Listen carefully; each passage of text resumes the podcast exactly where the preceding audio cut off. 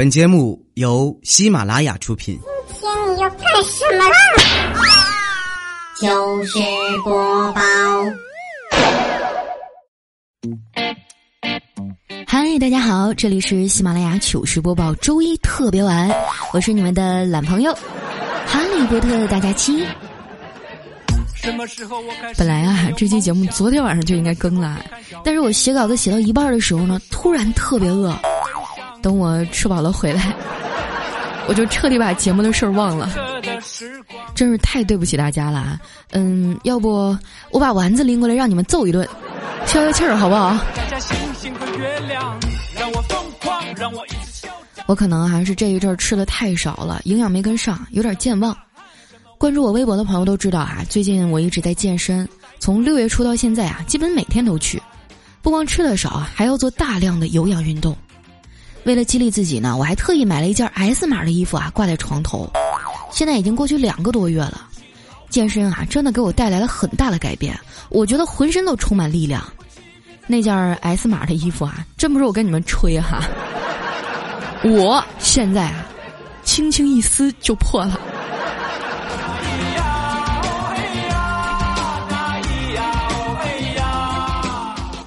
今天早上我正刷牙呢，就听见有人敲门。开门一看啊，送快递的还是个到付件儿。我妈接过快递啊，转头问我爸：“老赵啊，你身上有零钱吗？”我爸说：“没有啊，我上哪儿整零钱去？”我妈瞪了他一眼说：“嘿呦喂，学会撒谎了！我昨儿早上不是刚给了你十块钱吗？” 我爸委屈的说：“对于我来说呀，那可是一星期的生活费呀。”那么大数目，怎么能叫零钱呢？我不想上班，对不起，亲爱的爹娘。趁着我妈转身进屋找钱的功夫哈，我就忍不住笑着说：“爸，你说你一膀大腰圆的东北爷们儿，怎么让我妈凶成这样啊？”我爸的脸啊，唰一下就红了。谁说的？我这是让着他，你信不信？我现在就敢扇你妈！话音刚落，哈，我妈就出来了。只见我爸三步并作两步走到他面前，抄起一把扇子，然后就恭恭敬敬的给他扇了起来。一边扇啊，还一边问：“哎呀，媳妇儿辛苦了，你觉得这风力怎么样啊？用不用再使点劲儿啊？”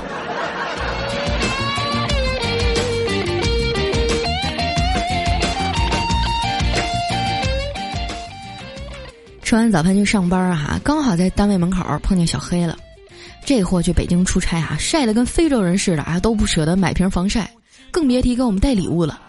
但是这一次哈，他竟然破天荒的拦住我说给我从北京带了点东西。当时我就震惊了，这简直万年不遇啊！哎呦我的妈，铁公鸡居然主动拔毛了！我一脸期待的看着他，只见小黑神秘兮兮的从背包里啊掏出一充电宝。然后拿过我的手机插上，一脸兴奋地说：“看着没，这是我专门给你带回来的北京的店。”我无奈地说：“嘿呀，就你这么抠啊，是不会有女孩子喜欢你的。”他一脸的不服气啊：“谁说的？我这次出差啊，就发现自己还是挺有女人缘的。你快拉倒吧，谁家姑娘也不瞎啊。”小黑说：“我没忽悠你啊，真的。”就连我上个厕所的功夫哈，门口都有好几个美女在那焦急的等我，我感觉自己就好像明星一样。我就好奇的问他搁哪儿啊？小黑得意的说：“火车上啊。”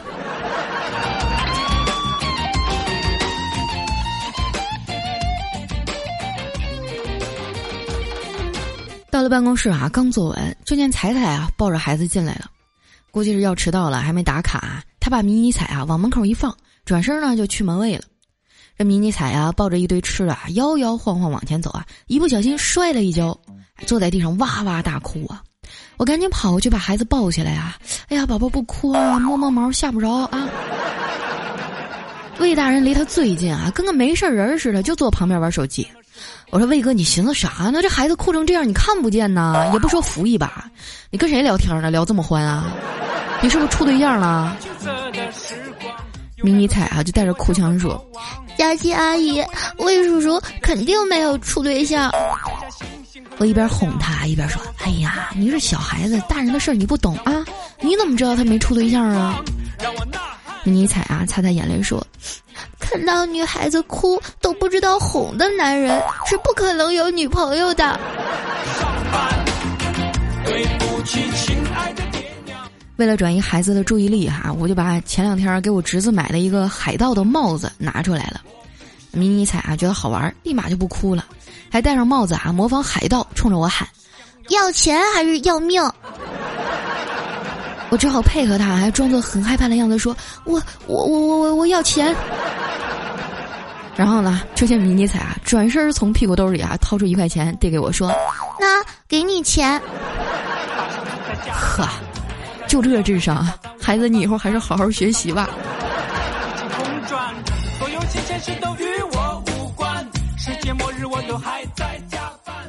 中午没什么事儿哈，我就去我哥家蹭饭。一进门呢，就看到我哥啊正在低三下四的跟我嫂子说话呢。媳妇儿啊，我一哥们儿想借钱，咱们卡上不还有点吗？都借给他吧。啊，我嫂子白了他一眼说：“哟。”啥时候变这么大方了？我看你啊，是看七夕快到了吧？我哥当时啊，脸就唰一下红了，然后故作硬气的说：“你你再这样式儿的，我要离婚了哈！我觉得我们的婚姻一点儿也不公平。”我嫂子说：“你脑子有泡吧？哪儿不公平了？”我哥带着哭腔说：“咱俩结婚以后啊，我把工资、房子、车子，所有东西都给你了。”我嫂子淡淡的说。可是我也把做饭、扫地、买菜也都交给你了呀，这多公平啊，是不是？这给我哥气的哈，坐在沙发上就开始叹气。我轻轻的走过去啊，坐在他身边说：“哥啊，嫂子这也太厉害了，当初你是怎么看上她的呀？”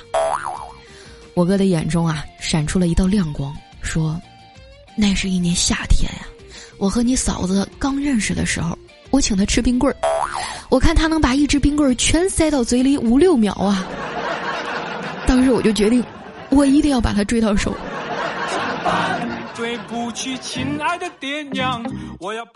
吃饭的时候呢，桌子上有盆小龙虾啊，吃着吃着呢，我的小侄女啊，突然就问他妈妈：“妈妈，小龙虾回不了家了，他妈妈会不会着急啊？” 当时我们一桌人都愣了，就不知道应该怎么说了。后来还是我哥机智啊，跟他说：“哎呀，宝宝你放心，不会的，他们全家都在这儿啊。”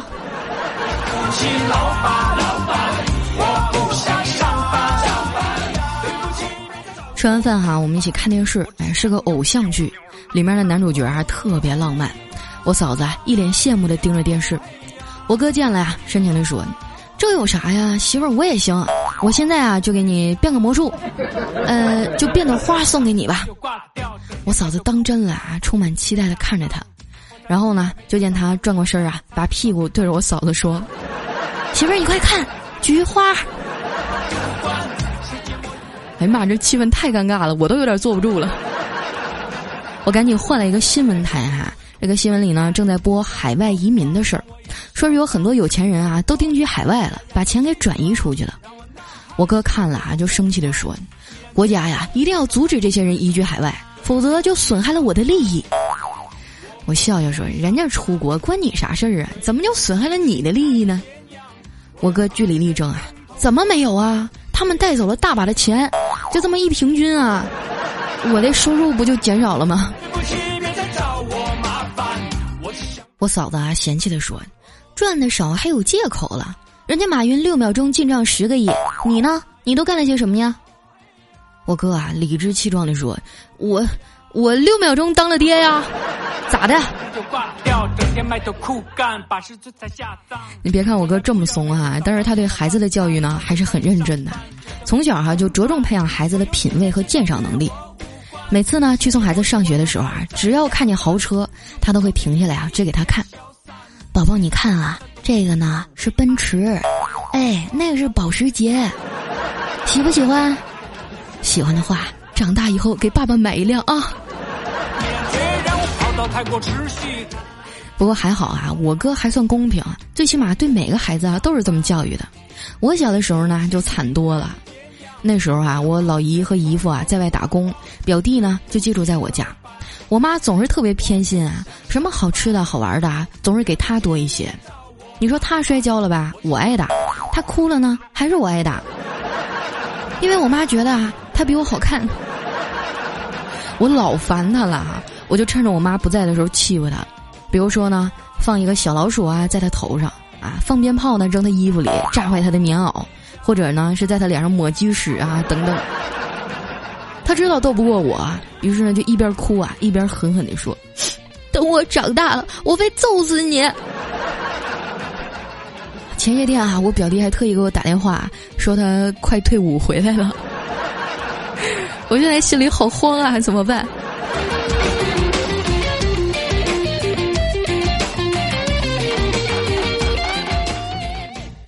晚上下班以后啊，我们部门聚餐，打车的时候呢，哎，我们就跟这司机说：“师傅啊，你跟着前面那辆车。”哎，这司机师傅特别兴奋。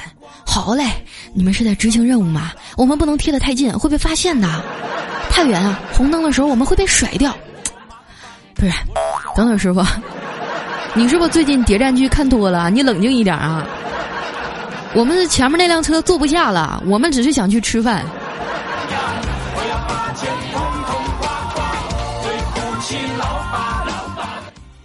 我们去的是一家自助餐厅哈，进去的时候呢，坐电梯。我们七个哈，加上一个操作电梯的服务员，一共八个人还没问题呢。然后等我们吃完了哈，还是我们七个，还是那服务员。电梯啊，却一直滴滴，超载了。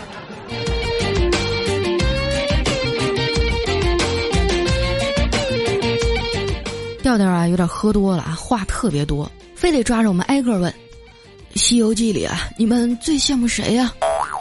啊大家有说孙悟空的，有说唐僧的，只有我啊反问他：“那你呢，调儿？你最羡慕谁呀？”调调啊就晃着身子啊，口齿不清的说：“我呀，我我最羡慕猪猪八戒。”我们都一脸懵逼啊，问他为啥呀？调调还带着哭腔说：“因为他老丈人和老婆都不要他了，多好啊！”小叮当，什么时候不信超人会飞翔？鼓起勇气。跟大家告别以后啊，我就自己坐地铁回家了。刚上地铁呢，这工作人员哈就在广播里说：“大家都抓紧时间啊，车门马上关闭了。”在开动的时候呢，我就没有转稳哈，一把就抓住了前面一帅哥的手表。那帅哥啊，回头看了看我说：“我操，你还真听话啊！你就这样抓紧时间的吗？”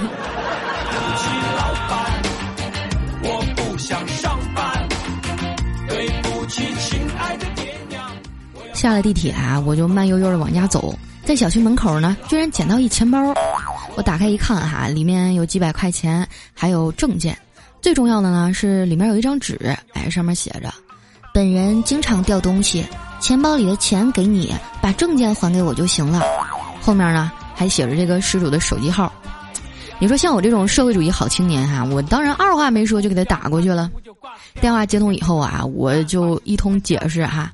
跟他描述了一下这个号码的由来，对方沉默了半天啊，回了我一句话：“同志，这个手机我也是刚捡的。”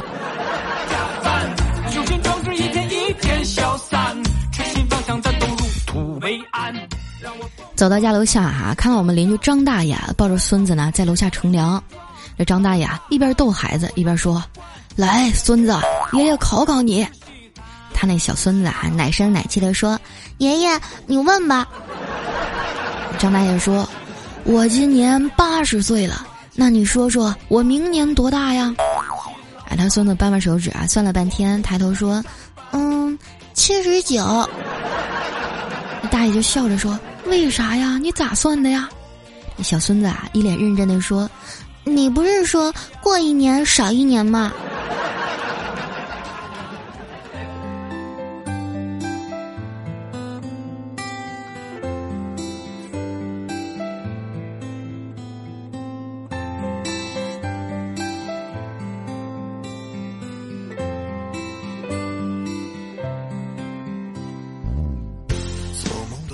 一段音乐，欢迎回来，这里是喜马拉雅糗事播报。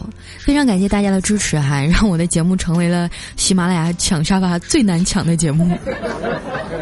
我常常深夜睡不着的时候啊，就一页一页的翻留言，看你们黑我、调侃我说我胖，还有在我最失落的时候鼓励我。不过在我这儿打赏的朋友可能是亏了哈，因为我比较瞎，我老是想不起来一一感谢啊，真的蛮对不住大家的。在这儿呢，要特别感谢我们的咖啡猫唯爱佳期啊，连续两期呢都是打赏榜的榜首，还有入戏太深、喜听 SS、小小鹏、额万阿一、佳期的御厨啊、龙若西尘等等啊，非常的感谢大家。说到这龙若西尘哈。上次去北京的时候要面基，结果我们俩愣是错过了，也稍微有一点遗憾啊。毕竟照片看上去还是可以的。感谢大家，你们的打赏和留言呢，是对我最大的认可。嗯，哎，不说那些煽情的了哈。接下来时间我们来分享一下上期的留言。想要参与互动的朋友，一定要添加我的公众微信和新浪微博，搜索“主播佳期”。啊，有朋友说这个添加这两样东西有什么福利哈？这个你得问那些关注我微博的人。反正前两天我就向他们证明了一下我三十六 D 的货真价实哈。好，那接下来时间哈，分享一下咱们上期的留言。首先这位呢叫青春，他说：“人生若只如初见，感谢遇见你，佳琪。”嗯我再纠正一下哈，佳期，我不叫佳琪，佳期如梦的佳期，真是的。就每次看到大家手滑的时候把我名字打错，我心里都是有点小纠结。你说这要是什么时候出来一个主播叫佳琪啊，你们是不是就跟人跑了？下一位呢叫小小小素颜，他说哇，第一次抢到二百楼左右哈，呃，以前一看呢都是至少八百楼了。太爱你的佳期，每天晚上都要听你入睡，没有更新啊就从头开始听，听完了就再听一遍啊，你这个声音听不腻的，就是有个小小的疑问啊，我记得你好早有一期啊说男人的蛋蛋都是凉的，那个梗呢我就一直没有听懂，希望你能给我解释一下。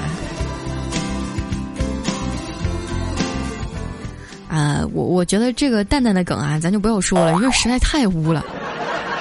我现在有的时候听听我以前的节目，我都觉得我的妈呀，简直污的不可直视。以后我要做一个社会主义好青年啊，再也不开火车了。下一位呢叫相逢却无言，他说：“佳期啊，因为他我开始收听你的节目，然后就喜欢上了你。异地恋这一年啊，都是你的声音和他。现在我们因为异地分手了，我想让你替我向他说一句话：无言，我真的爱你。”佳期，你能在节目中读一下吗？因为他也喜欢听你的节目。嗯，哎呀，这个异地恋最考验人了啊！也不能说你们谁对不起谁，但是真的能走过这一关的人少之又少啊！还是希望你们都能够找到各自的幸福吧啊。当然，你们俩在一块儿更好。下面呢叫红尘万丈，入眸幻灭。他说：“我和领导哈同住一小区，他住八楼，我住七楼。”有一次呢，我就搞了一条好烟，一瓶好酒，哈，准备上去拜访他。开门的正好是领导，我说：“领导，您这是要出去啊？”说：“啊，我手机落车上了，我下去拿。”哎呦，还带礼物了，进去让嫂子先招待一下你啊，等我几分钟。然后两分钟以后呢，我起身回去啊，又碰到领导上来了，怎么走了呀？不多坐会儿啊？我满头大汗的说：“哎呀，不坐了，不坐了，嫂子已经招待过我了。”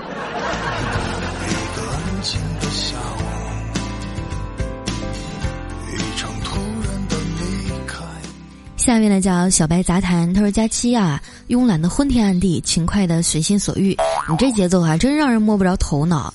加班呢，本来心情挺不好的，想听着佳期的节目加班做图，打开喜马拉雅，我去，佳期居然更新了！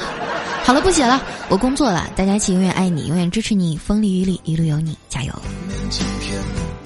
哎呀，这个工作还是要好好完成的。我建议大家平时在工作的时候尽量不要听节目啊，你说你万一写错一行咋整？”下面呢叫野芳花而幽香，他说啊，佳琪姐第一次入前两百哈，保佑我的暑假作业可以在报名前几天写完，啊，这个留了这么多次言，一次都没有读到，觉得好伤心啊，呃，不过还是爱你呢。哇，还在写暑假作业的阶段啊，那你应该年龄很小吧？我现在想想作业什么的，就觉得已经恍若隔世了。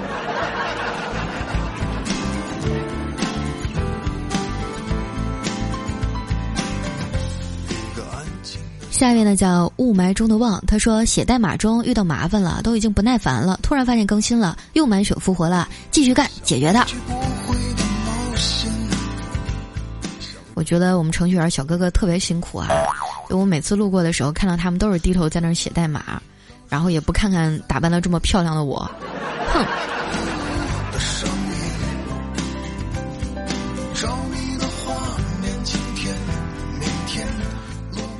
下面呢叫呸，打死我也不说。他说：“佳期啊，你这是怎么了？这是要多动症的节奏吗？听你三年哈，第一次被你的勤奋吓到了，爱你，加油！啊，你以前你们老骂我懒，突然勤奋了又不行，你们想咋的？”下一位呢叫转圈圈啊，他说：“第一次发现自己离佳期这么近，只有七分钟。话说最近佳期更新的很频繁啊，我都不怎么习惯了。这还是我认识的那个把拖更当成固定模式的佳期吗？”可能是突然醒悟了吧，这个就是我与你们分手之前最后的挣扎，不对，应该说是最后的努力。嗯，希望能多给你们留一点念想哈。下面呢叫林雨，他说：“佳琪姐啊，我最近发现一公式，一元乘以一元呢等于一百元，因为一元等于十角等于一百分，一元乘一元呢等于十角乘十角等于一百分乘一百分等于一万分儿，啊就等于一百块钱，是不是很神奇啊？所以说了这么多啊，就是讲三块钱换你一百块，是不是特别划算？还多给你一块钱呢？我的天，我觉得你数学老师的棺材板都摁不住了。”下面呢叫卖珠宝的，他说：“佳期啊，作为一个老司机，你居然敢在节目里说你吃了硬的东西就想吐，这以后让你老公怎么办啊？” 诶，你这是诅咒我呀！下面呢叫老梅碧手里的怪物，他说：“佳期啊，你以前的背景音乐老用 M Yours 啊，刚刚听到这首歌，我傻傻的等了半天，诶，佳期的声音怎么还没出来？”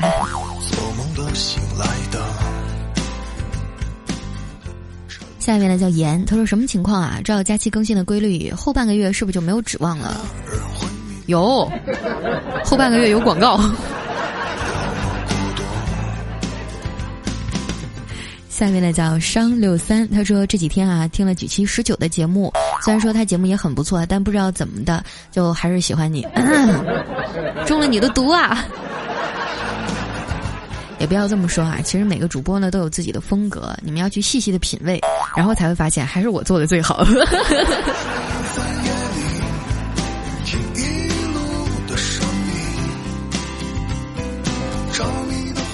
下面呢叫大佳期的大老公，他说：“佳期啊，你最近太勤快了，有点不适应啊，今天竟然没有抢到沙发，你说你让我坐哪儿啊？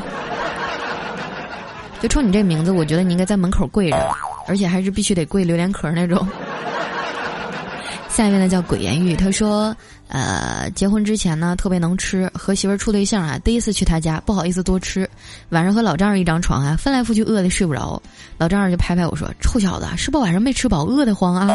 你等着，过一会儿呢，老丈人招呼我啊，给我做了一大碗热面，旁边还有几样下酒菜和一听啤酒，那一刻啊，我就发誓一定要成为这家女婿。”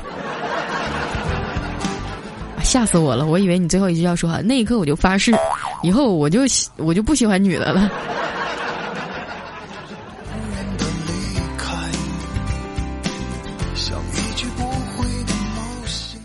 下面呢叫你是小贱人，他说佳期啊，在我迷迷糊糊快要睡着之际，鬼使神差的点开了喜马拉雅，发现你竟然更新了。果断的点赞留言啊，然后听你的声音睡觉。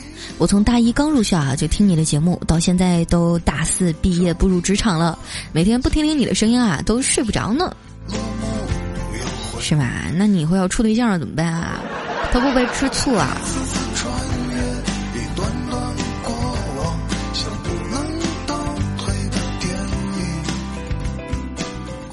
下面呢叫小小胖喵，他说：“我的天啊，佳期，你这更新速度，看来原来那四十二斤也是这么勤劳才减下去的吧？照这个速度啊，绝对能再减四十二斤。得了吧，我现在都反弹了。我发现我一干活就反弹，怎么办吧？你们是希望要一个勤劳胖胖的我，还是要一个美丽苗条的我？”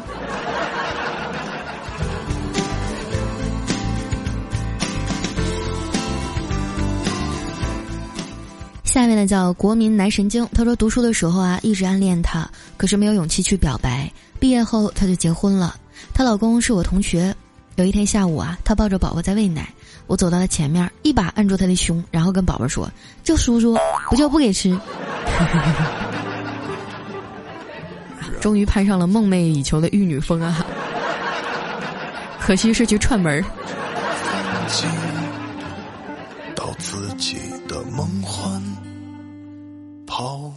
下面呢叫叫我小俊先生，他说有一女孩哈坐在地上大哭，这男孩看到了就走过去安慰她，别哭了啊，再哭就不漂亮了，你笑一下，你笑我就娶你好不好？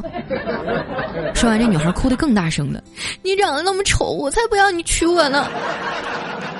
后来这个男孩和女孩都坐在地上大哭了起来。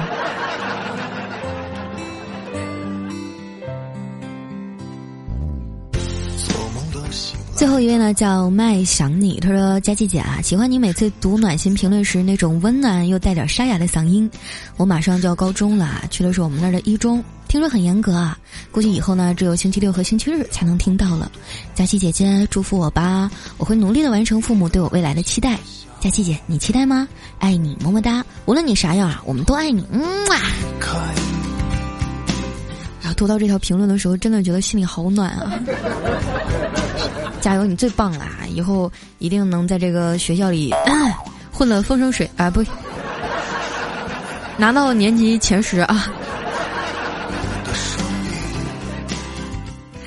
好了，那今天留言就先到这儿了，非常感谢大家的支持。那喜欢我的朋友，记得添加我的公众微信和新浪微博，搜索主播佳期，是假期如梦的佳期。那同时呢，想要光临我淘宝店的小伙伴啊，记得在淘宝上搜索四幺五六四七零，或者直接搜索佳期未晚，未来的未，晚上的晚啊，就能去买好吃又好看的手工皂了。嗯。我应该专门挑出一期节目啊，去念念那些奇葩给我的评价，啊还有那些已经买过的哈。我今天看上面大概有三百多条待评价，你们都寻思啥呢？买完了能不能给个好评啊？是不是？记得把好评写的漂亮一点啊，然后我下期节目里拿出来读。嗯，好了，那今天节目就先到这儿啦，我们下期再见，拜拜。